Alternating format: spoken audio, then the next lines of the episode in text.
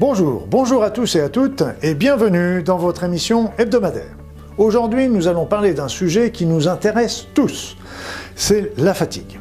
Vous savez, aujourd'hui, en moyenne, il y a un Français sur deux qui se plaint de fatigue. Et bien sûr, vous comme moi, eh bien régulièrement, on se sent fatigué. On a des périodes de fatigue, ce qui est normal. Et rappelez-vous toujours, avant de se plaindre de la fatigue, eh bien ce qu'il faut bien comprendre, c'est que fatigue égale signal d'alarme fatigue égale signal d'alarme. Ça veut dire que votre organisme est en train de vous dire halte, pause, pause, mets sur pause, repose-toi, lève le pied, change de rythme, récupère, prends un petit peu de temps pour toi, prends du temps pour te reposer. C'est ça le numéro un.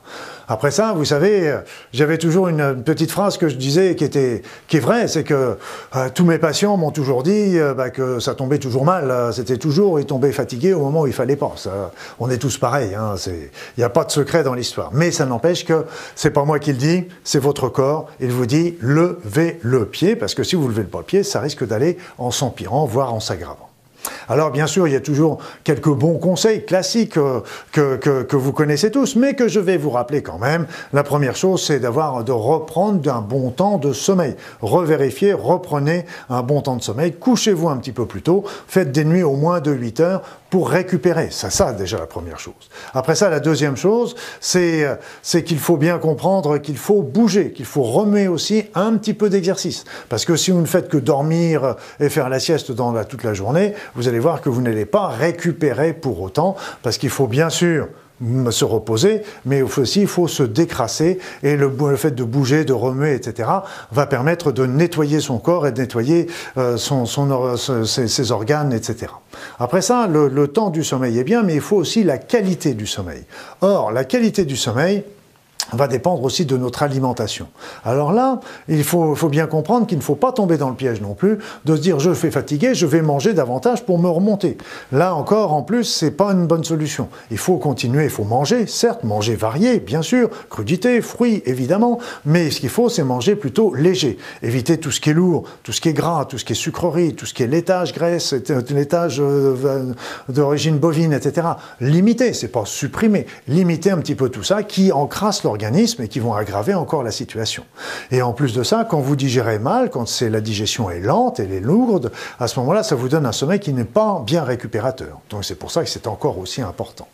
Après ça, bien sûr, comme vous êtes fatigué, n'hésitez pas au cours de votre journée de prendre des petites plages de repos, de, faire des petites pauses de, pour bouquiner, pour prendre un petit thé, un petit, pour, pour écouter un petit peu de musique. Prenez des petites plages de 5-10 minutes pour souffler, pour récupérer. Prenez l'air, allez marcher, etc.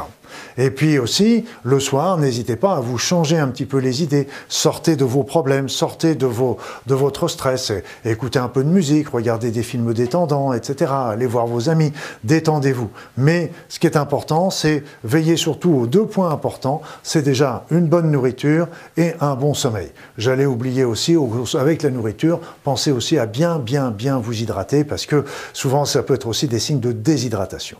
Alors, il peut y avoir des petits remèdes qui vont être intéressants il y en a de trois sortes. Il y en a de trois sortes. Il y a, le premier type de, remèdes qui sont intéressants, c'est tout ce qui va être reconstituant. Alors les reconstituants, vous allez pouvoir prendre de la gelée royale, vous pouvez prendre de l'orge verte, vous pouvez prendre du sérum de quinton, vous pouvez prendre de l'éleutéracoque, du ginseng, du, du maïtake, de la spiruline. Vous pouvez prendre un, de ces produits-là qui est, déjà très bien, qui va vous aider à vous reconstituer.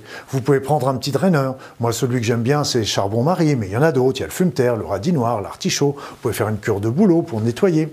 Après ça, le troisième, c'est, plutôt les, les nutriments. Et il y en a un, il y en a un surtout qu'il ne faut prendre absolument, c'est le magnésium. Magnésium, vous en avez systématiquement besoin dans les états de fatigue, donc il faut y penser systématiquement.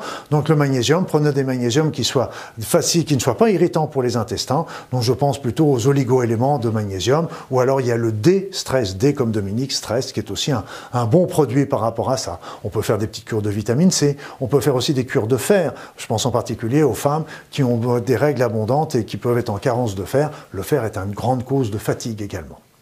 Voilà. Et donc, euh, enfin, ce qu'il faut bien comprendre, c'est que si malgré tout ça, un bon sommeil, une bonne hydratation, une bonne alimentation, un petit peu d'exercice, euh, prendre des petits temps de repos, etc., les, les, petits remèdes que je viens de vous dire, et si malgré tout ça, la fatigue persiste, alors il faut faire attention parce que la fatigue peut cacher deux fois une maladie plus importante. Ça peut être un symptôme d'une maladie qui est derrière. Donc, on, il faut s'en alarmer si au bout de quelques semaines, vous voyez que au bout de 3-4 semaines, vous voyez que la fatigue continue à malgré les petits conseils que je vous ai donnés. Alors ça peut cacher une maladie, ça peut cacher aussi un état dépressif larvé derrière, ou ça peut cacher aussi un syndrome de fatigue chronique. Voilà, donc la fatigue, n'oubliez pas, le numéro 1, ce que je vous ai dit, la fatigue égale signal d'alarme, alerte rouge, il faut lever le pied, c'est indispensable.